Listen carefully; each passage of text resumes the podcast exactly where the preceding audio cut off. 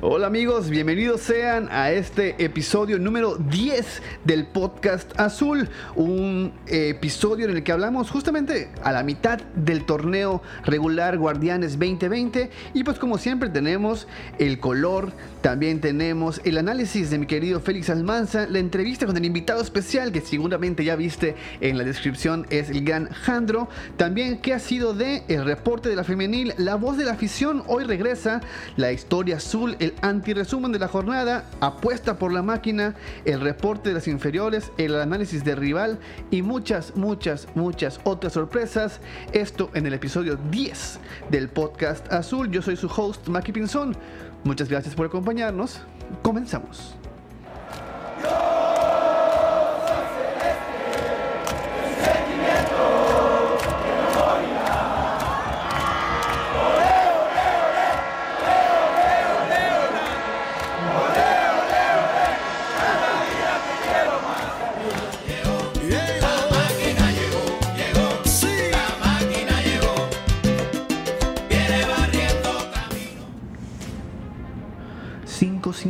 5.59 de la tarde.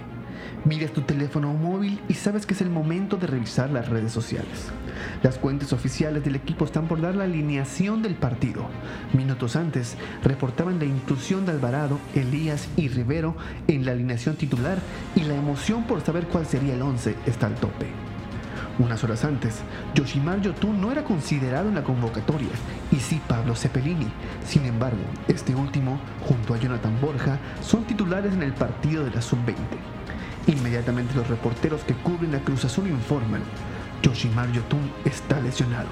Lesión grado 1 en el bíceps femoral derecho. Se espera pueda regresar en el partido versus Mazatlán. El reloj marca las 18 horas. En Twitter comienza a hacer tendencia el hashtag de Sillón. Algunas cuentas empiezan a replicar, comentar y debatir las posibles formaciones después de leer a los 11 jugadores que participarán en el partido, por lo menos hasta el minuto 69. Jesús Corona en el arco, Aldrete y Escobar por los laterales, Igor y Cata en la central. Y tal cual la prensa lo había comentado en la previa, Alvarado, Elías y Rivero tomaban el lugar de Santiago, Yotun y Vaca. Orbelín, Romo y Cabecita completaban la alineación. En medio de un amplio debate por saber formaciones, posiciones y funciones, el árbitro Adonai Escobedo González, que tuvo un trabajo correcto, con una gran personalidad en el partido y mucho diálogo con los jugadores, pitaba el inicio del partido. El rival se plantaba en el campo de la Azteca con Oscar Ustari en la portería, Kevin Álvarez, Oscar Murillo, Gustavo Cabral y Rodrigo Salinas en la defensa. Eric Sánchez, Jorge Hernández y Luis Chávez en el medio campo y en ataque Víctor Dávila, Felipe Pardo y Romario Ibarra. Los dirigidos por el director técnico uruguayo Paulo Pesolano, de 37 años, daban la patada inicial, minutos de análisis y estudio del rival, hasta que en el minuto 4, Cruz Azul armaría una jugada que sería la tónica del partido. Escobar por derecha deja para cabecita. El delantero uruguayo cede para Romo que le devuelve con un balón filtrado elevado para que en la penúltima jugada estrelle su tiro centro en un rival tuzo. Las demás acciones en los 90 minutos restantes no serían diferentes. Facilidad para armar, precipitación en tres cuartas partes de la cancha. Por su parte, el minuto 12 también Pachuca adelantaría lo que pasaría todo el partido centros desde los costados que no cortan los laterales celestes, que tampoco pueden contactar los delanteros tuzos y balones que se pasean de un costado a otro sin encontrar la gloria. Al minuto 15, la única jugada diferente del partido por parte de Cruz Azul, Rivero recupera el balón en una presión muy alta y dispara un fierrazo que Ustari manda a tiro de esquina. Era un partido muy peleado en media cancha, con mucha intensidad, tanta que se preponderó el talento. Al minuto 19, Producto de esa intensidad, Jorge el Burrito Hernández era amonestado por una falta.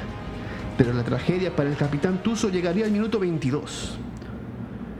Un azteca de por sí silenciado por la peor pandemia que ha vivido la humanidad, por lo menos en los últimos 100 años, silenciaría aún más para escuchar los lamentos del mediocampista.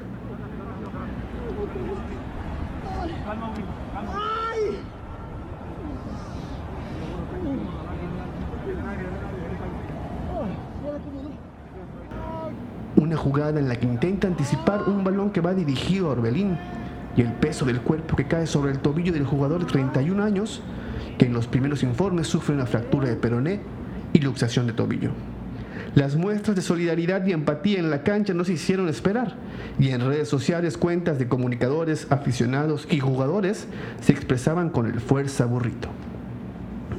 El partido no tuvo mucho más. Chispazos de Orbelín, algunas muestras de técnica de Rivero, un Alvarado que mostró algunas buenas intenciones, pero que aún le falta mucho por recuperarse.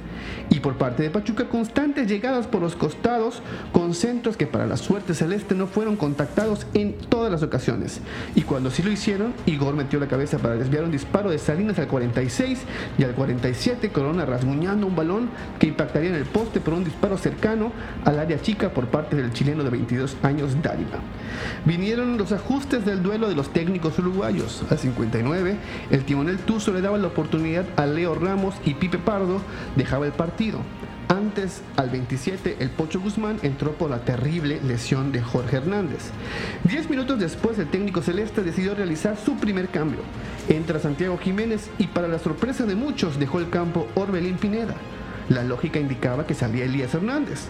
Al 78 el combo más esperado por la afición celeste volvió a tener minutos. Alexis Gutiérrez entró al campo por un ya desaparecido Roberto Alvarado y Misael Domínguez sustituyó a un irreconocible Elías Hernández.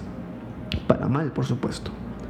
Al 82 Petzolano manda a la cancha a Ismael Sosa por Romario Ibarra.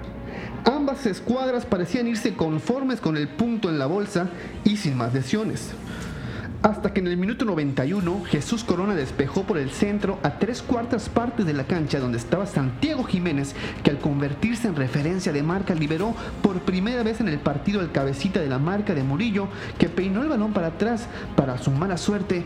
En lugar de encontrar al arquero o a su compañero, encontró a Jonathan Rodríguez, que le hizo honor a su apodo, y de cabeza techó al portero Ustari, sorprendiendo al rival, a los narradores, a la producción de la transmisión y por ende a los aficionados que reaccionaron reaccionamos al grito de gol mientras veíamos la repetición de la jugada previa. El árbitro pitaba el final del partido y con eso los tres puntos se quedan en casa. Resultado que da tranquilidad al plantel para trabajar y mejorar, pero desempeño que de cara a los próximos partidos dista mucho de ser lo que se espera de la plantilla celeste.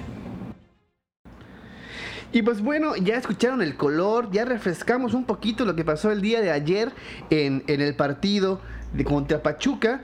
Y bueno, es el momento del invitado, es el momento de la entrevista con algún personaje, ya sea tuitero, ya sea reportero. Esperemos próximamente tener jugadores, exjugadores. Y hoy es un top un top de Twitter Cruz Azul. Ha ganado múltiples concursos de popularidad. Eh, ha sido tendencia, si no me equivoco, un par de veces. Eh, probablemente tenga récord Guinness en cuentas eh, tiradas y que ha podido recuperar sus seguidores después del tiempo. Y con estas tres cosas que ya les dije, seguramente ya sabes de quién estamos hablando. Está hoy en el podcast azul mi querido Jandro. Amigo, ¿cómo estás? Hola Maki, ¿cómo estás? Yo muy bien acá escuchando cómo gané el último torneo que yo organicé en Twitter. no, hombre, no, no seas, no seas modesto, eres, un, eres uno de los grandes eh, de Twitter. Eh, ya, ya, ya te habíamos eh, extendido la invitación para que seas parte del podcast hermano del podcast azul, que es la miscelánea de Maki, pero pues ese proyecto se suspendió un tiempo por falta de, de, de qué hablar, por la pandemia. Y bueno, hicimos este proyecto del podcast azul y que un servidor y obviamente todo, todo el equipo y toda la producción estamos bien, bien contentos de tenerte aquí. Y pues vamos a platicar de lo que, a lo que venimos, amigo.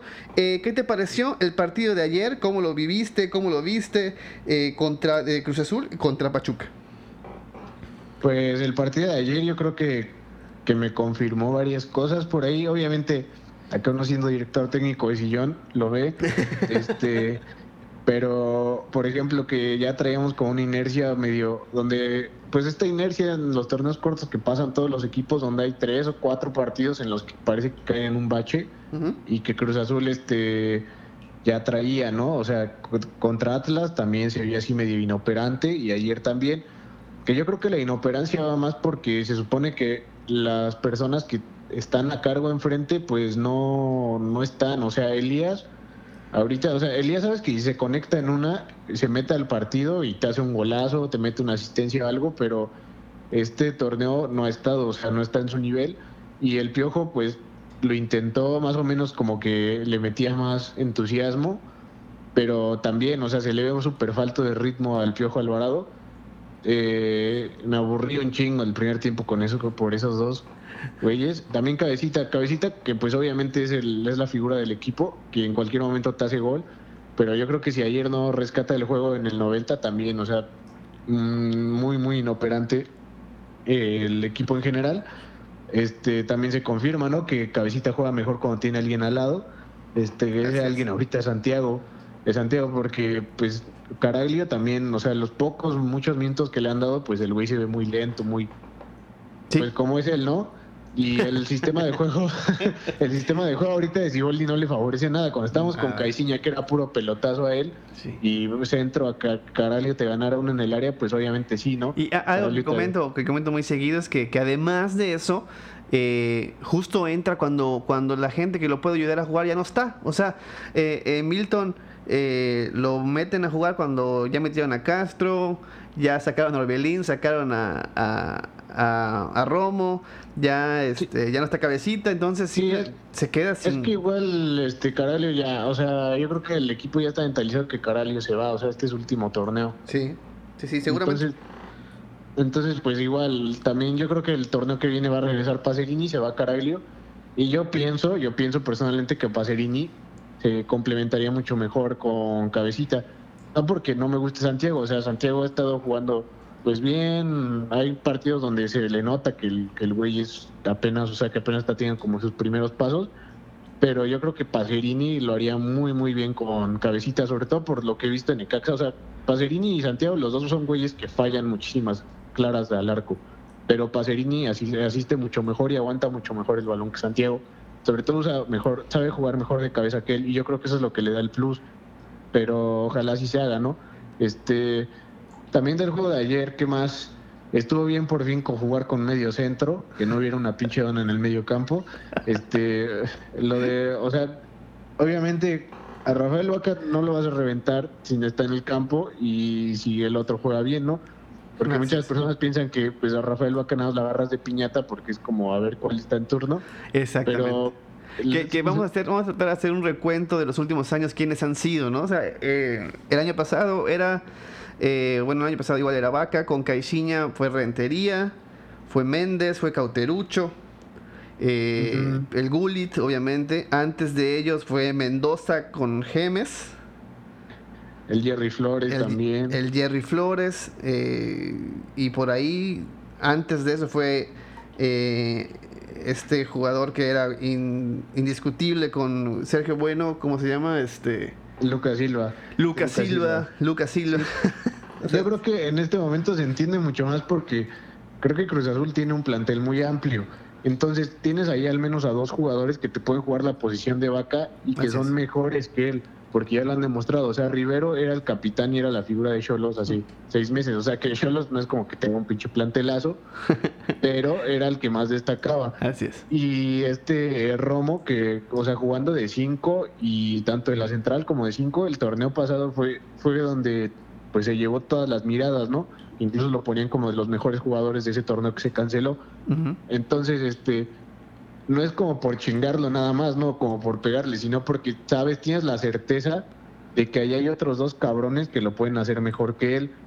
Y que juegue el más limitado, pues no sé, solamente es como yo quiero ver a los mejores jugar, no quiero ver a, a, a Rafita Beca ahí este, fallar, este, bueno, ya no falla pases, porque eso te lo recuerda cada rato, que tiene buen radio de pases, pero... Y, vamos, vamos a, a, ser honestos, o sea, es algo en lo que ha mejorado mucho Rafa, porque antes ni siquiera eso. Sí, es que, es que ese no es el problema, porque se ve que, que lo intenta, ¿no? Así es. Que intenta mejorar, que intenta este, como ser mejor jugador, pero ese es su tope, o sea, ya no te va a dar más de lo que está ahí, o sea, además ya es un jugador que evidentemente ya terminó su formación, creo que tiene 30 o 31 años entonces, él, o sea, ya no es como que vaya a aprender a, hacer cosas que debió aprender cuando tenía este 15 o 16, que es posicionarse en la cancha, ¿no? Porque es algo que tienes que aprender desde básicas. Ya no lo sabes a tus pinches 31 años, ya no lo vas a aprender nunca. Entonces, este, es eso, o sea, eso es el de los tres, de las tres opciones que hay para jugar ahí, es el más limitado y que esté ahí, pues obviamente se presta como para que todo el mundo lo esté chingando. Después a los a los otros dos que siempre les pegan ahorita, que sea Elías o a Alvarado, pues es que esos güeyes sabes que pueden dar mucho más, sabes que eh, en una que se prendan o con que metan una asistencia, con que hagan un gol, puede que se metan al torneo y empiecen a, hacer los referentes que normalmente son, como Elías el torneo pasado o el Piojo en la final que llegamos a, en el torneo que llegamos a la final contra América. Entonces, este, que, esperemos que sea lo contrario, ¿no? Que, que, luego, luego Elías eh, tuvo ocho o nueve jornadas muy buenas en ese torneo y se vino para abajo.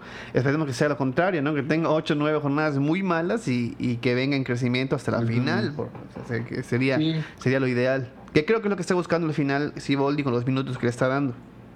Sí, es eso, o sea, pero es lo que te digo, o sea, con, esas, con esos dos, sabes que, o sea, les pegan porque saben que pueden dar más y que si de repente se meten al ritmo del torneo, al ritmo del equipo, pues ya nadie les va a reclamar nada, pero pues con Rafa es que, güey, ya no te va a dar más, o sea, ya, ya llegó a su tope como jugador. Entonces, es eso. A lo mejor la gente piensa que es mala onda o así, pero pues también se presta como para chingarlo. sí, sí, sí.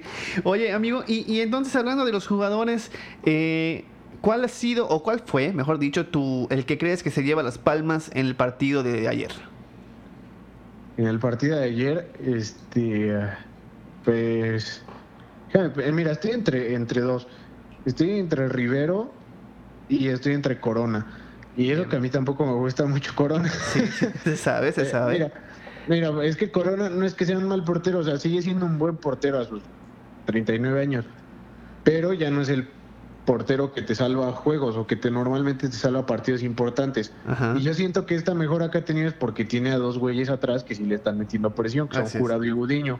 Y antes tenía a Allison, que sabes, sabías que Allison este, la iba a cagar siempre, o sea, nunca le iba a representar una competencia real a Corona. Así es. Entonces, ayer este Corona saca dos o tres que sí, o sea, que normalmente hubieran acabado en gol.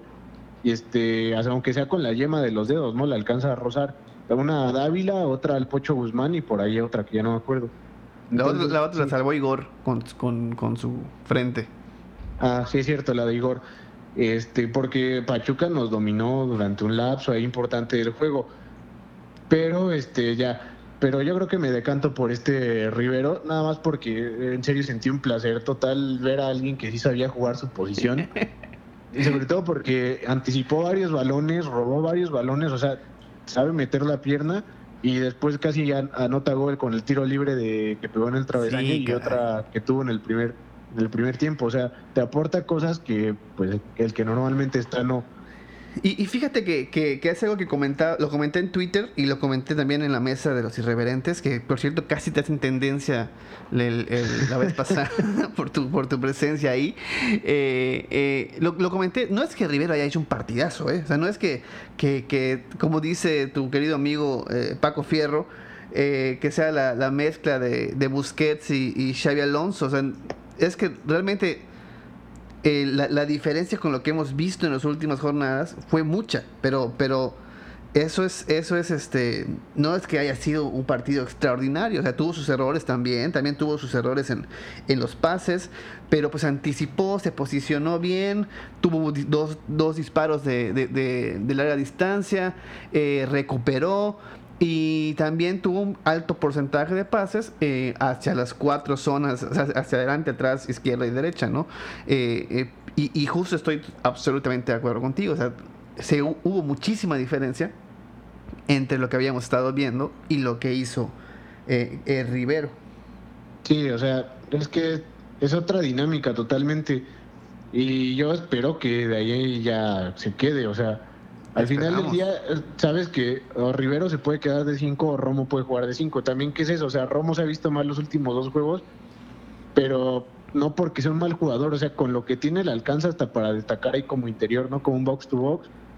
Pero su especialidad es jugar de contención o de defensa central. Entonces, yo creo que le están pidiendo cosas que a él no le corresponden y que igual estaría mucho mejor empezar a usarlo en su posición porque tanto él como este Nacho, este Rivero, saben jugar. Este, este Rivero en Cholos, este, al principio, cuando llegó, jugaba mucho de interior, incluso de lateral derecho. Y, y lo hacía muy bien. y puedes usar también ahí a Romo de 5, a Nacho de interior. Entonces, ahí está, o sea, nada más no es moverle mucho, nada más es poner a la gente que está jugando mejor en sus posiciones. Oye, amigo, eh, una pregunta que se me viene a la mente ahorita, espero no agarrarte de sorpresa. Eh, algo que me pregunto yo, eh, vale la redundancia, eh, muchas veces cuando leo tus tweets, es la clásica pregunta de dónde saca tanta... ¿Cómo, es el proceso creativo de Jandro a la hora de que está viendo un partido de fútbol o está leyendo una noticia y se le ocurre transformar esa información en un tweet? Pues es que, o sea, la gente luego piensa que yo siempre estoy enojado, pero no es cierto, o sea, no, estoy enojado, solo me gusta quejarme. Entonces, entonces cuando hago quejas, procuro que, pues, o sea, que no sea solamente como un pinche señor, que luego me dicen que sí parezco, ¿no? Pero pues ya... Como la abuelo Simpson, ¿no? así, entonces pues ya solamente sale, ¿sabes? O sea, estoy como, como intentando quejarme y digo, no mames, este güey parece que nació sin manos cuando Corona la cagaba, ¿no? Y ya digo, ah, bueno, pues ya vamos a ver si, si a la gente le gusta. Además, lo que me gusta es que como que las personas ya entienden ese pedo, ¿no? Y como que saben que, que mi cuenta es como para decir incongruencia, o sea, como para echar desmadre. Porque pues no es, o sea, a lo mejor a veces, ¿no? Pero, me, o sea, digo cosas medio así como las que te acabo de comentar, ¿no? Que digo, ah, pues Rivero puede jugar mejor de contención, bla, bla, bla. Pero pues ahí no, güey. O sea, es una cuenta que literalmente hice para echar desmadre, para decir incoherencia, porque mi cuenta personal, pues no, o sea, no, no se prestaba como para hablar de Cruz Azul. De hecho, mucha gente piensa que a mí no me gusta el fútbol y cuando se enteran que, o sea, le voy a Cruz Azul. la de los... cuando, cuando sigo la mayoría de los partidos dicen, güey, pues qué pedo. Pero no, solamente es porque me gusta el fútbol por eso, porque es un lugar donde creo que puedes ser, o sea, puedes este, decir pendejadas y no pasa nada. No, no es como que puedas hacer, no es que se te acabe la carrera como güeyes como el platanito por chistes así. y que, y que justo, justo eso iba. O sea, nosotros ya tenemos años conociéndonos, mínimo que será, cinco o seis años conociéndonos en Twitter. Y, y estabas tú, y un par de cuentas más por ahí, no tanto de Cruz Azul, sino estaba el Bajús, estaba eh, por ahí Mora, eh, Ricky, que de momento tiene ese tipo de humor también. Y generaste un, un, movimiento, generaste una, una, escuela que ahora, eh, con muy atinado, eh, el querido Félix Almanza denominó como Jandritos, y entonces empiezan a reproducirse como gremlins, ¿eh? o sea, ya la, la, escuela jandriana ya, ya está dejando, está dejando este la nota en Twitter. Es que, güey, es que fíjate, cuando yo llegué, o sea, Twitter a decir pendejadas, este, o sea, yo solamente veía como dos grupos de personas que le iban a Cruz Azul, que eran, o sea, señores, señores así muy serios, muy serios de, no sé, o sea, como cuentas muy, no muy ñoñas, güey.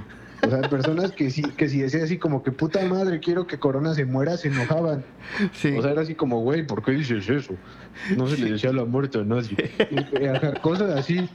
Y, el otro grupo eran los otros tetazos del movimiento azul que querían correr a todos, ¿no? Sí, cómo no. ajá, entonces, o sea, como que la gente de Cruz Azul era muy ñoña, güey. O sea, no sabían echar desmadre. Y no digo que yo fuera y dije, ay, güey, soy el pinche Dios, ¿no? Pero no, o sea, y yo decía eso, pues, güey, o sea, yo quiero echar desmadre. Y al principio sí me caía un chingo de gente, güey, sobre todo cuando le empecé a tirar a Corona. O sea, cuando le empezó a cagar medio seguido ese güey Así de, güey, ¿cómo le puedes tirar a uno de tus referentes durante más de 10 años? Cosas así. Pero después como que agarraron el todo y decían, bueno, pues este güey no viene a decir tonterías. Y pues ya, o sea, siento que por eso, o sea, muchos güeyes como del rango de edad que yo tengo, que son como de entre, no sé, 18, 26 años, pues no le entraban a, a, decir tonterías de Cruz Azul en Twitter porque había mucho señor, güey, mucho don. o sea, y, es así como señores que ahorita se quejan así, ay, este, esto nada más viene a decir tonterías. ¿Por qué quieren que, por qué le tiran tanto a vaca? Cosas así, pero pues no, solo estás diciendo tonterías, güey. O sea, no te lo tomes personal. Así es. Y, ya, o sea, siento que es por eso, güey. O sea, por eso hay tantas personas que dicen, bueno, pues este, está cagado como tuitea y yo quiero también tirar desmadre. Oye, esto, esto de los adultos amargados no tiene, no tiene una, una dedicatoria en particular, ¿no? O sea, no, no tiene nada que ver con tu última, con tu última vez que fuiste tendencia, ¿no? Este, no. no, pero pues es que por ahí sí hay varios. O sea, ya casi no me llegan, pero todavía por ahí dos que tres como dos dones. Así hay uno que tiene hasta como un bigote de morsa que a cada rato me, me está mencionando así como, como es mi opinión, pero yo pienso que no deberías hablar mal de los jugadores porque somos un equipo y así, don, o sea, no me importa, no, no me importa. yo, nada más vengo a decir tonterías. O sea, o sea, lo que quieres decir es que tú, eh, Jandro, en, en, la vida cotidiana, si estás en una plaza, caminando en un mall y te encuentras a Rafa Vaca, le pides una foto y dices, Rafa, quiero tomar una foto contigo, ¿no? No, ya me ha pasado, o sea, este, en donde yo vivía antes, este, varias veces nos encontramos el autobús de, Cruz Azul y estaban comiendo. Y una vez sí nos paramos a pedirnos fotos. De hecho, yo creo que tenía como unos 18, 19 años. Y ahí tengo, debo tener una foto con Corona y con otro. Y hasta me firmó este una sudadera, pero con güeyes que realmente no, o sea, que me casó en X, no, o sea, yo si veo a Rafa Vaca, pues digo, ah, pues ese pendejo. Y ya una vez me, encontré, me encontré a Josgart en la calle y también fue así como pues, este pendejo, pues por su culpa perdimos una final que voy a estar pidiendo una foto. ok, ok, ok. Entonces sí hay congruencia entre Alejandro. Eh, a lo mejor ahí, sí hay una parte de Alejandro real eh, dentro del Alejandro de Twitter, ¿no? De Twitter Cruz Azul. Sí, o sea, es que lo que quiero, lo que procuro es como diferenciar eso, o sea, porque es como que cuando hablas de fútbol digo que se presta, ¿no? O sea, así es. Sobre todo por el entorno, sobre todo porque hasta el periodismo de fútbol mexicano es un pinche chiste. Entonces se presta para decir tonterías y no hay repercusiones. Si Rubén Rodríguez puede decir que Jürgen Damm se va al Dortmund y no se va al Dortmund y lo siguen chingando con eso cuatro años después, pues yo puedo decir que, que Mancorona es manco. y no va a pasar nada. Pero ya, ya después saliendo de todo ese desmadre de fútbol y demás, pues soy tranquilo, o sea, no, no voy a ir por la vida sintiéndome el chistosito todo el puto tiempo. Y, y, y, quiero, quiero, quiero que sepan la, gente que, que, Jandro es un, es un chavo muy, muy inteligente, o sea, que no, no solo habla de Cruz Azul, te puede hablar de muchísimas otras cosas y, y con una congruencia bárbara. Y, y, realmente es, es, un alter ego bastante, bastante bien instalado en su, en su proceso cognitivo y, y, muy agradable, la verdad. Disfruto muchísimo cada vez que te conectas con, con, tu, con, tu ese, con ese alter ego y, empiezas a destrozar eh, a, toda la gente en Twitter, sobre todo cuando pasa algo como lo de la cooperativa y ese tipo de cosas. Oye, amigo, este Ok, esa, esa parte. Eh, y, por último, el último, el último tema de, de, esta entrevista sería, eh, el domingo se enfrenta a Cruz Azul a, a, uno de los rivales, bueno, en la cancha más horrible y, complicada de, la Liga Mexicana, después de la Azteca. que es horrible el pasto ahorita. Y este y, se enfrenta a Cholos. Entonces, ¿cómo crees que se va a desarrollar el partido y cuál crees que sea el resultado? los partidos en la cancha de Cholo son, son una pinche tortura. Yo no espero un juego con goles, la neta. O sea, yo espero un empatito a ceros o a lo mejor un 1 a 0. Ahí muy sufrido. No como contra Pachuca, porque contra Pachuca, pues, pues no sé, o sea, como que eran imprecisiones, ¿no? Pero eran porque salieron a pendejear. Pero en esta es por la cancha, o sea, su pinche cancha de plástico ahí no se puede jugar. Eh, o sea, desde que ascendieron creo que he visto dos juegos buenos de Cholos en su cancha. Entonces, este, yo siento que va a estar, o sea, va a ser un partido muy tedioso, muy, muy, este, como ríspido. Y, ay, perdón. Ufa. Este, ufa. Este, bueno, y eso, ¿sabes? O sea, que va a ser como un empatito a ceros o con un 1-0 por ahí circunstancial. Y la neta, yo ya quiero que pase ese juego porque todos los juegos contra Cholos en su cancha son horribles. Son o sea, son soporíferos, esa madre. Eh, o sea, la última vez que hubo emoción en un juego de Cruz Azul contra Cholos fue cuando el Cubo Torres nos sacó un pinche partido en el último minuto. Y, igual, y, le devolvimos la cortesía, no sé si fue en el Azteca o fue allá cuando el Jerry empató de último, de último minuto, ¿no? Ajá. O sea, y ya, y la vez que casi, casi este, canonizan al Jerry Flores por hacerle un gol que sale mal, sale mal la Hood que o sea que la verdad ahora me arrepiento que no esté porque era como una cierta garantía de que iba a gol Galahud pero pues no Oye, amigo, eh, eh, rápidamente, prácticamente estamos a la mitad del torneo. Eh, otros equipos ya pasaron lo más complicado y, por ejemplo, equipos como Cruz Azul viene la parte complicada del, del, calendario. Entonces, rápidamente, unas cuatro preguntas sobre el torneo en general aprovechando que eres una persona con conocimientos y con, y con opinión para prácticamente cualquier cosa de fútbol, ¿cuál es hasta el momento el equipo revelación? No sé, este, yo creo que el Puebla, y eso que han estado mal, ¿eh? Esos últimos este, partidos, pero este, yo creo que con esa plantilla y hacerlos, o sea, meterle susto a varios equipos que pueden ser como contendientes, es como o sea, sí merece que lo reconozcas o los Pumitas. O sea, la neta, Pumas, Pumas tiene nada más dos delanteros top, que son González y Neno. Todos los demás, de ahí para abajo hasta Talavera, que ahorita parece que el güey ahora sí quiere parar. este, son, son güeyes, o sea, como de corte medio para abajo. Y yo creo que Pumas, y además el güey los está dirigiendo un cabrón que hace menos de seis meses vendía choripanes. o sea, no mames. ¿Cómo? Este, ¿cómo verga? Y que estén en la posición que están, o sea, que sigan invictos, yo creo que sí es como, bueno, puedes reconocérselos, ¿no? Yo creo que Puma sería como el equipo revelación. Excelente. Oye, eh, ok, ¿el equipo de excepción hasta el momento?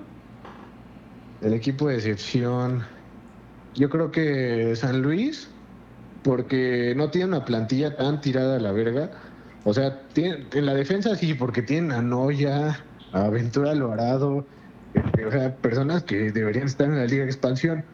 Pero arriba tiene eh, tres, cuatro jugadores que, o sea, es como lo que pasa en Pumas. O sea, en Pumas todos juegan al pelotazo para Dinero y González. Y obviamente, si todo el partido llevas tirándole pelotazos a tus delanteros y son buenos, en alguna te van a responder. Así es. Y el San Luis tiene a este Verterame, tiene a Ibáñez y a Quiroga y nunca les da balones, güey. O sea, o sea, tienen ahí a tres jugadores que son muy, muy buenos. Este, que el torneo pasado este, le estaban dando como cierta, cierto nivel, o sea, de competitividad. Y ahora no, o sea, no, no le llegan balones a, sus jugadores importantes y siento que, que, eso está de la verga. Lo que pasa con esos equipos o lo que pasa en general en la Liga de México es que nada más importan cinco o seis equipos de la liga y entonces nadie le pone atención a los pendejitos como San Luis, a los Luis como Necaxa. Entonces, yo, yo, yo estoy seguro que si Cruz Azul jugara como San Luis, ahorita todos los días estarían hablando de que Cruz Azul juega de la verga. Así es. Oye, amigo, el mejor jugador hasta el momento del torneo. Ah, no sé. Este, a ver, a ver. Es que no quiero decir uno que no sea de Cruz Azul, la verdad quiero, me gustaría decir que, que Cabecita Rodríguez, porque, o sea, Cabecita, aunque este torneo yo siento que no está al ritmo del anterior, donde se involucraba mucho más en el juego, pero, o sea, sigue siendo súper efectivo. Cabecita lo pones una vez frente al arco y probablemente sea gol, como la del partido pasado contra Pachuca. ¿no? Fue la, única, fue la única que tuvo. Ajá, solo tuvo esa y fue gol. y yo creo que por eso. Eh, ok, perfecto. ¿Y eh, cuál es el equipo o equipos que mejor fútbol han desplegado? El León. León, este, obviamente. Y yo creo que después nosotros, que a excepción de estos dos últimos juegos y a lo mejor el de contra Querétaro, somos los que más o menos tienen dominado el sistema de juego, ¿no? Correcto. El problema es cuando luego vienen equipos como Querétaro o Atlas que sí saben cómo pararse y ya no sabes qué hacer. Pero yo creo que ahí es donde entra como que tengamos un plantel amplio y le puedas dar variantes desde la banca. Genial. Eh, entonces, eh, nos quedaría únicamente, no lo creo, la verdad, no creo que esto que te voy a comentar suceda, pero en caso de que alguien eh, no te siga en Twitter, ¿cuál es tu cuenta de Twitter? Este es arroba jandro19as. ¿19 es por el chelito? no, es porque es el día cuando cumpleaños. Ah, Mi número favorito, pero también por el chelito. ok, ok. Mi, querida, mi querida banda del podcast Azul, eh, nos divertimos muchísimo con Jandro. Jandro, muchísimas gracias por estar aquí, por regalarnos 27 minutos de tu tiempo. Eh, algo que quieras comentar, una, una, una manera como quieras cerrar magistralmente tu, tu participación en este podcast. Este, pues nada, eh, fue un gusto haber estado acá con Maki. Un saludo a los Jandritos y compañía. Y es todo. ok, mi querido, mi querido Jandro, muchas gracias. Y pues nos vamos con alguien de la banda, y de hecho justamente el que, no, el, que, el que denominó a este grupo de seguidores tuyos como Jandritos. Nos vamos con Félix Almanza y su análisis justamente del partido contra Pachuca. Saludos Maki, amigos del podcast Azul, para platicar un poco acerca de la victoria 1 por 0 de la máquina ayer, la noche de ayer en la cancha del Azteca sobre Pachuca, con un tanto sobre la hora del cabecita Rodríguez. Ganó Cruz Azul, no hay que salirnos del foco, no hay que salirnos de concentración. Cruz Azul ayer no jugó bien y eso es evidente. No hay que irse con el resultadismo me parece que Cruz Azul tiene mucho que trabajar, Siboldi tiene mucho que trabajar para recuperar a varios jugadores del plantel que no están atravesando su mejor momento. Sobre todo dos jugadores que complementan la plantilla y que es de vital importancia recuperarlos. El Piojo Alvarado y Elías Hernández. Es preocupante el nivel de estos dos, es cierto.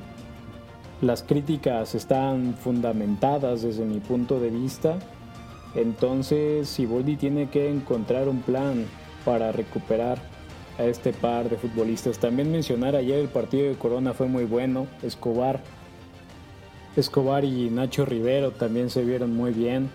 Fueron quizá los tres jugadores clave la noche de ayer en el Azteca. Cruz Azul iniciará ya la segunda etapa del torneo y Siboldi tiene que encontrar que la curva de rendimiento vaya a la alza para este equipo. Vienen los equipos más complicados y después prepararse para la liguilla. Es momento de que Siboldi trabaje en recuperar a los futbolistas del plantel que no están respondiendo porque se necesitarán variantes y se necesitará que el fondo de plantilla responda. Cruz Azul tiene un plantel muy vasto, pero si no se le aprovecha al 100% nos vamos a arrepentir en algún momento. Y creo que estamos en el punto ideal, justo a la mitad del torneo, para iniciar y recuperar a la mayoría del plantel. Es mi comentario, amigos, nos escuchamos la próxima semana. Muchas gracias mi querido Félix por tu acertado comentario sobre el partido de ayer. Y pues bueno, nos vamos ya con la seguidilla de cápsulas, comentarios e información de Cruz Azul y todo lo que le rodea. Y es el turno de Yeudiel Pacheco y qué ha sido de... Una de las últimas leyendas cementeras, segundo máximo goleador en la historia de la Liga Mexicana, ocupante del famoso dorsal 27. Seguro ya lo ubicaron. Hoy tenemos ¿Qué ha sido de Carlos Hermosillo? Al retirarse viajó a España en 2002 para capacitarse como director deportivo, concluyendo sus estudios en 2003.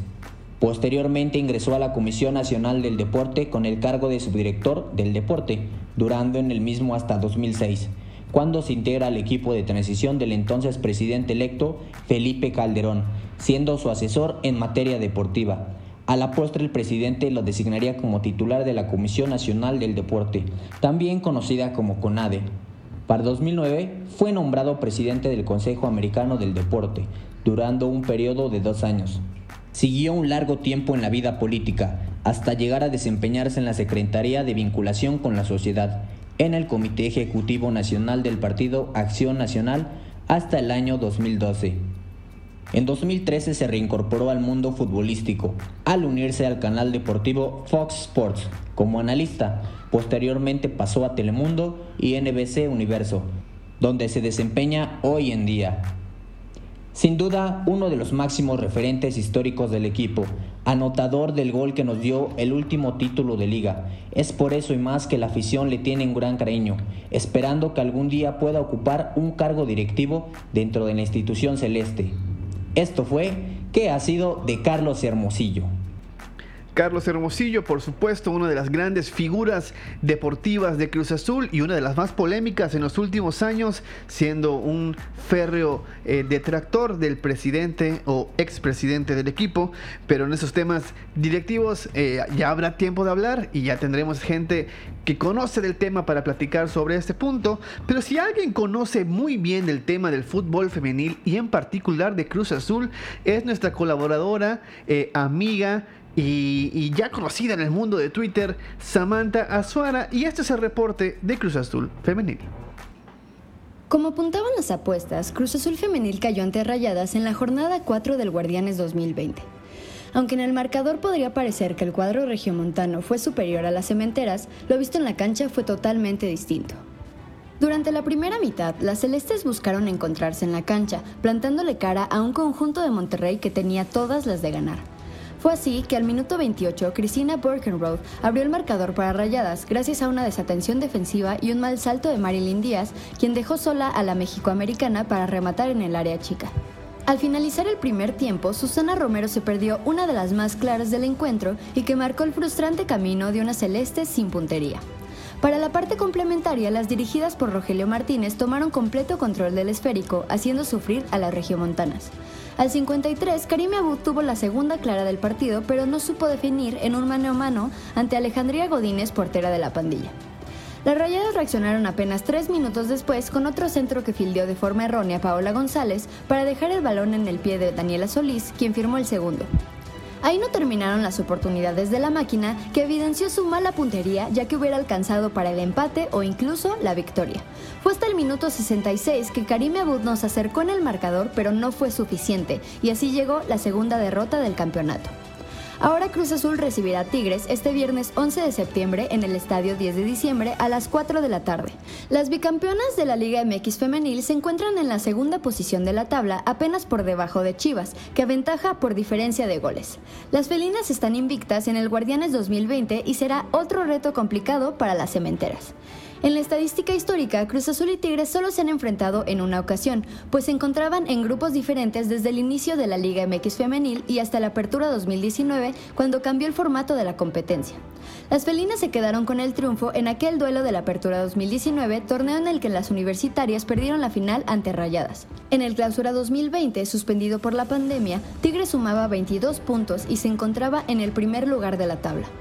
En este Guardianes, las dirigidas por Roberto Medina llegan como la mejor ofensiva del torneo, con 16 goles, además de tener en sus filas a la segunda máxima goleadora del certamen, Katy Martínez, quien suma 6 anotaciones y ya alcanzó 60 con la institución felina. Lo vivido contra Rayadas podría repetirse esta jornada ante la poderosa ofensiva de Tigres, que estará lista para aprovechar un error defensivo del equipo celeste, tal y como pasó la semana pasada. Aunque en el último episodio halagamos la saga de Cruz Azul, es evidente que si se cometen equivocaciones tan claras como en el duelo ante Monterrey, las posibilidades de ganar son pocas, tomando en cuenta que la ofensiva cementera anda con la mira chueca. A pesar de que la defensiva que comandan Marilyn Díaz y Paola González dio un buen partido ante la pandilla, cometieron errores específicos que cuestan caro en la lucha por acceder a la liguilla.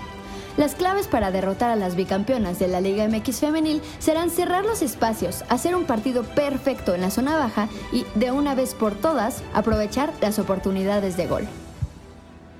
Fantástico reporte, Sam. Muchísimas gracias. Y nos oímos el próximo jueves para saber cómo le fue a las azules. Y bueno, un espacio que no siempre tenemos el tiempo, pero hoy sí, de poder hacer es la voz de la afición. Ustedes saben que este podcast es de aficionados para aficionados y el día de hoy nos acompaña el buen Diego que opina esto sobre el partido contra Pachuca y lo que viene contra Cholos.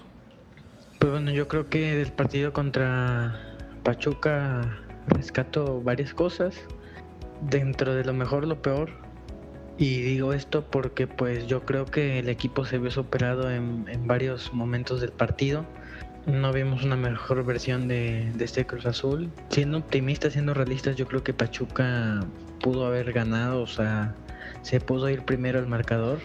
Corona espectacular, salvando y y pues un travesaño por ahí, ¿no? Igual Igor Lichnowsky en el primer tiempo eh, mandando hacia afuera el con el cabezazo, pero pues yo rescato varias cosas que son la, actuación de Nacho, de Nachito Rivero, un jugador que pues aguantó, aguantó estar en la banca al inicio, que se le daba tres minutos y pues ayer dio un partido de no de 10, pero sí muy cercano, ¿no? Yo creo que ya es momento de que Robert pues se dé cuenta que Nacho esa es su posición y que no la desconoce y que pues lo puede hacer mejor las cosas, ¿no? Que, que Rafa. Bueno, pues todo lo que todos sabemos, lo que todos, lo que todos hemos hablado desde, desde ayer, que pues Elías, ¿no? Elías no, no te puede jugar, ¿no? Ya ni de cambio es cierto que puede sacar chispazos, pero pues eh, ha tenido minutos y ni eso, ¿no? No se le ve ni eso. Las ganas, muy apático y pues yo creo que no es para que ya se le den ni minutos de cambio, ¿no? Alvarado, pues lo he mencionado muchas veces por Twitter yo, yo creo que, pero pues si se le da minutos, ahí está, ¿no? O sea, ahí puede llegar a, a empezar otra vez a jugar como, como lo esperábamos. Y pues se rescató, se rescató la victoria, se, se sacó con un buen cabezazo de, de cabecita que otro punto también es que pues cabecita no puede jugar solo no necesita acompañado para que mmm, Santi jale marcas y Cabecita tenga mucho más hueco para, para él, ¿no? Para que pueda hacer su juego. Y tan solo se vio ayer, eh, Santi va a luchar un balón que, que pues muy difícil lo iba a ganar, pero jaló la marca de Murillo y afortunadamente Murillo peina y le queda el balón a Cabecita y pues la firma. Yo creo que con, con, Rivero ya bien plantado atrás, con un Alvarado más conectado y con Santi, este Cruz Azul puede ser otro. Puede, puede ser el Cruz Azul que tanto hemos esperado a lo largo del torneo, porque pues al final de cuentas se gana, se, se ha llegado hasta golear, pero pues aún así hay algo que no termina de convencer a mí, aunque, aunque se gane, porque yo sé las capacidades que tiene el equipo, ¿no? Obviamente se sabe que que hay individualidades muy buenas y pues en conjunto ni hablamos, ¿no? Creo que creo que sí hay lapsos donde se muestra un Cruz Azul muy bueno, pero aún no se logra de de no sé si de aclimatar o no sé, pero pues hay algo que le falta, ¿no? Y obviamente estamos a tiempo, apenas vamos por la mitad del torneo y pues yo creo que el próximo domingo se va a sufrir contra, contra Tijuana. Digo, Tijuana es una plaza muy difícil. Yo me daría buen, muy bien, muy bien servido por los tres, por, por un punto, ¿no? Por sacar el empate, no perder mínimo, ¿no? Porque pues se sabe que, que la frontera es, es una plaza muy difícil. Y pues bueno, sí veo a un Cruz Azul sacando el resultado aún así con todas las complicaciones que hay, pero pues también depende del funcionamiento que, que mande Robert Dante, ¿no? Sabemos que, que, contra los equipos que se encierran se sufre mucho. Eh, lo demostramos contra Puebla, que pues se sufrió y se sacó gracias a una genialidad. Contra Querétaro, que nunca se tuvo idea igual contra Atlas, ¿no? Que son equipos que se te encierran y al, fin, y al final este funcionamiento y parado que ha mandado Robert cuando se va perdiendo, cuando es contra equipos así, pues no, no se ha logrado ver, ver lo que él quiere, ¿no? Y pues se ve porque no se saca el resultado. Así que yo creo que se sufre, pero pues sí, sí se pueden sacar los tres puntos y esperemos ir, mejorando el funcionamiento porque pues se juega clásico este mes y pues es un clásico que nadie quiere perder, ¿no? Muchas gracias, muchas gracias querido Diego, muchas gracias por tu comentario. Y por si quieren seguir a Diego, su cuenta de Twitter es arroba gca-diego. Y pues ahora continuamos, continuamos con las demás cápsulas. Y es momento de la historia azul a cargo de Armando Vanegas. Vámonos a la década de los noventas, directo al inicio de una extraña jetatura del cementerio sobre uno de los grandes del fútbol español, el Atlético de Madrid. Yo soy Armando Vanegas y esto es Historia Azul. Corría el año 1993, específicamente agosto. Los colchoneros realizaban una gira por México donde habían enfrentado a la selección nacional en el Estadio Azteca. Y ese partido recordado por la tremenda trifulca en la que un tímido Luis García no sabía de quién esquivar los golpes. La temporada 92-93 recién había concluido para ambos equipos Cruz Azul terminó en primer lugar de su grupo y en la liguilla cayó derrotado en cuartos de final por su garcesiano hermano mayor el Club América. Mientras que el Atleti terminó sexto lugar de la tabla general de su liga calificando a la Copa UEFA y con el mexicano Luis García Postigo como su máximo goleador. El partido entre cementeros y colchoneros se realizó en el Estadio Olímpico de Villahermosa, que lució una buena entrada para el amistoso internacional. Cruz Azul alineó con Alan Guadarrama, Lupillo Castañeda, José Luis Sixtos, Héctor Esparza, Héctor Islas, Ramiro Romero, Víctor Ruiz, Octavio Mora, Pedro Duana, Agustín Morales y Carlos Hermosillo. Apenas empezando el encuentro, Cruz Azul se puso al frente con gol de Romero, luego de un error de la saga colchonera. La máquina ejerció un fuerte dominio sobre el rival, mismo que se capitalizó en el minuto 27 con un autogol de Moacir, poniendo el score 2 a 0 para los celestes. Cinco minutos después, José María Quevedo anotó el primero de los españoles al rematar de cabeza un tiro de esquina. Y otros cinco minutos después, en el minuto 37 de la primera parte, Moacir asestó un seco testarazo para empatar el En el minuto 44 del primer tiempo, Carlos Hermosillo concluyó con una volea de zurda un bonito contragolpe conducido por Romero y puso el marcador tres goles a dos. Así se fueron al descanso. Durante el segundo tiempo, lo más emocionante fue una trifulca originada por Carlos Hermosillo, quien propinó un escupitajo al defensa colchonero Juan López, luego de que Juan López golpeó a Carlos Hermosillo en una patada por la espalda. Carlos se fue expulsado de inmediato. En el minuto 90 Luis García tuvo un empate. Remató con fuerza de volea dentro del área, pero Alan Guadarrama atajó de buena manera. Y Moacir mandó el contrarremate a las nubes. El árbitro pitó. La máquina se llevó la victoria en el inicio de una especie de paternidad que tiene la máquina sobre la escuadra colchonera. Por ahora me despido. Estén atentos que próximamente les platicaré del más grande delantero que haya vestido jamás la camiseta del azul. Nuestro Van Basten, nuestro Zlatan, nuestro Cristiano Ronaldo, el magnífico Santiago Jiménez. ¿A poco que debutó? Bebote, bebote. Bueno, yo soy Armando Vanegas, arroba Vanegatso y arroba Arvanegas en Twitter, y esto es el Podcast Azul. Ah, caray, ah, caray, una cápsula de hablar del Bebote Jiménez. Muchas gracias, mi querido Doc. Estaremos pendientes el próximo jueves de lo que tienes que comentar sobre el hijo de uno de los grandes referentes contemporáneos de Cruz Azul, Santiago Jiménez, que comienza a hacer su historia en el equipo. Y bueno, vamos a, continuar con la siguiente cápsula que ahora viene a cargo de Ricky Del Hoyo y el anti-resumen de la jornada. ¿Qué tal, Maki? Muchas gracias. Otra vez estamos aquí en el podcast y vamos con el anti-resumen de esta jornada que fue doble. Arrancó la jornada en el Alfonso Lastras, donde San Luis venció 2 por 1 en Necaxa, que estrenó a Profe Cruz en el banquillo. Se adelantó Necaxa con una gran asistencia de pase-gol, el delantero más hermoso de la liga, pero gracias a que Necaxa marca más mal que Haití en una Copa Oro, San Luis, San Luis terminó dando la vuelta con dos goles de cabeza.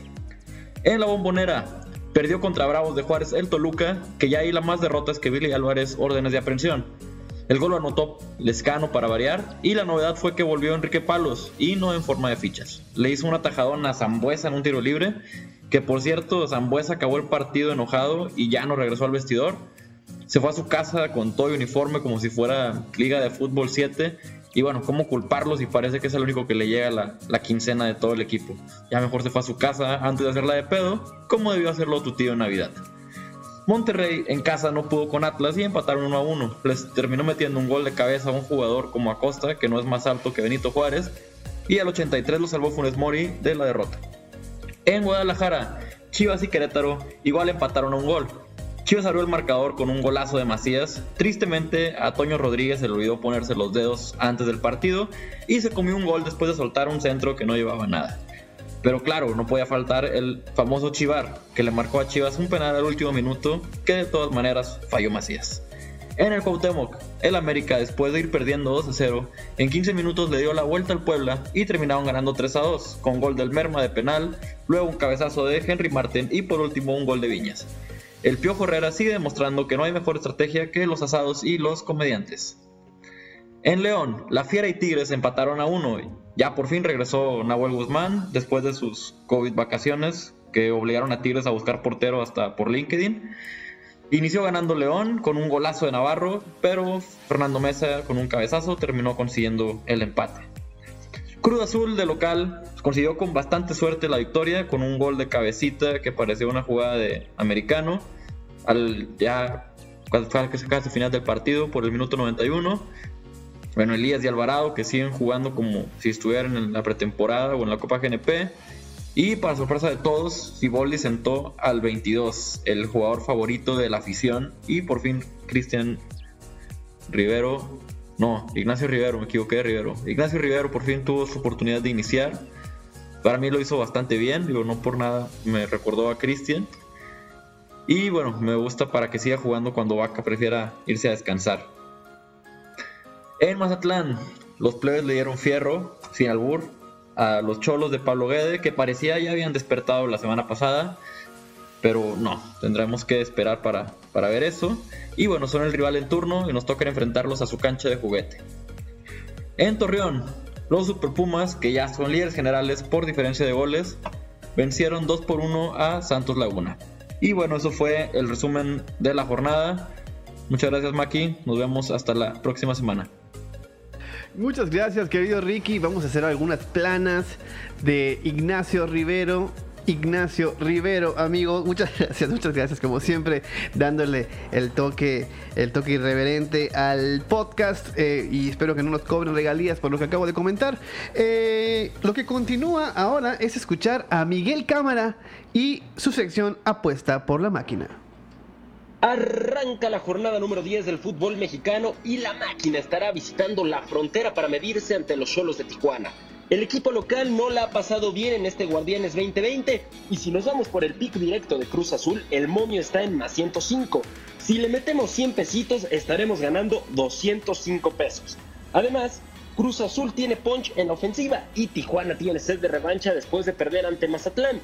Si ponemos el ambos anotan, el momio está en menos 130. Si le ponemos 100 pesitos, estarás ganando 176. En esta ocasión no les daré mi anotador porque ya llevamos dos semanas errando, así que vamos a hacer un detox y la siguiente semana estaré dando ese pick. Recuerda, apuesta con responsabilidad y juégatela por la máquina. Muchas gracias, mi querido Miguel, aquí en el podcast azul. Y bueno, ya saben, ahí están, ahí están eh, los tips de la gente que sabe este tema de las apuestas y empezamos a despedirnos poquito a poco. Es turno de escuchar en su segunda aparición del día a mi querido Félix Almanza y el reporte de las inferiores de Cruz Azul. Saludos amigos, los saludo con muchísimo gusto y vámonos rápido para platicar acerca de los resultados de esta semana de la sub-20 y de la sub-17. Por su parte la sub-20 ganó 1 por 0 a su similar de Pachuca, con tanto de Daniel López, este delantero sensación, ya llegó a los 5 goles y continúa como co-líder de goleo en la categoría. Ya podemos mencionar que es quizá el mejor momento de su carrera desde que inició su formación en Chivas y ahora en esta oportunidad que tiene en la máquina. Parece ser que en Cruz Azul ha encontrado su lugar y también, pues bueno, hay que destacar una vez más que en el centro, que la jugada para, para este gol, el centro nuevamente nace de un muy buen desborde de Brian Hernández, de quien hablábamos en programas pasados. Le puso un gran pase, un gran servicio para que llegara Daniel López a cerrar. Y así ganó la máquina 1 por 0 a su similar de Pachuca, insisto colocándose ya nuevamente en el tercer lugar de la tabla en la categoría sub-20. Muy bien por los dirigidos por Luis Armando González y muy bien también por Daniel López que sigue respondiendo y sigue llamando mucho la atención este delantero que inició como un volante extremo y ahora está reconvertido en un delantero.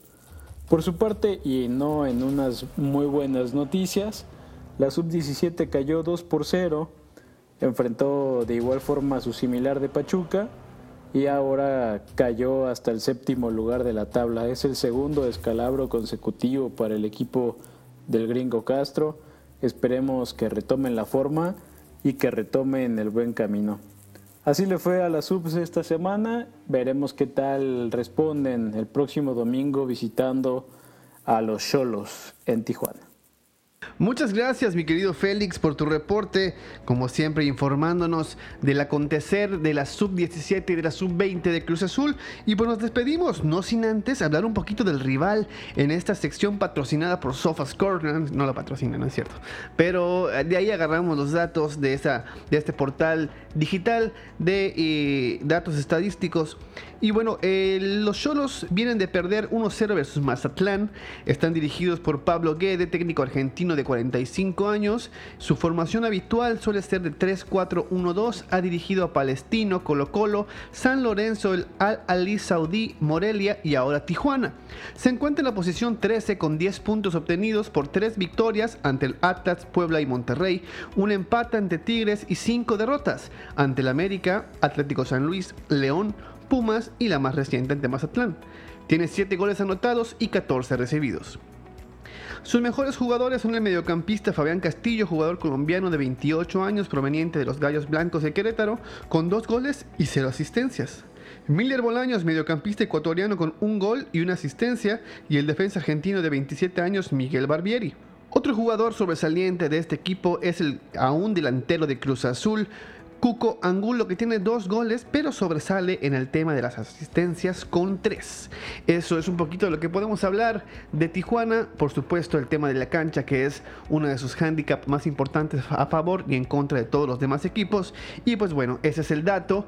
Eh, con esto terminamos. Muchísimas gracias si llegaste hasta este momento de, de escucharnos. Muchas gracias por tus comentarios. Escríbenos en Twitter a todos. Aquí abajo en la descripción están todas las cuentas de Twitter de los que participan en el podcast o escríbenos en el podcast azul. Eh, muy encantados, muchísimas gracias. Yo soy Maki Pinzón, tu host, y esto es el podcast azul.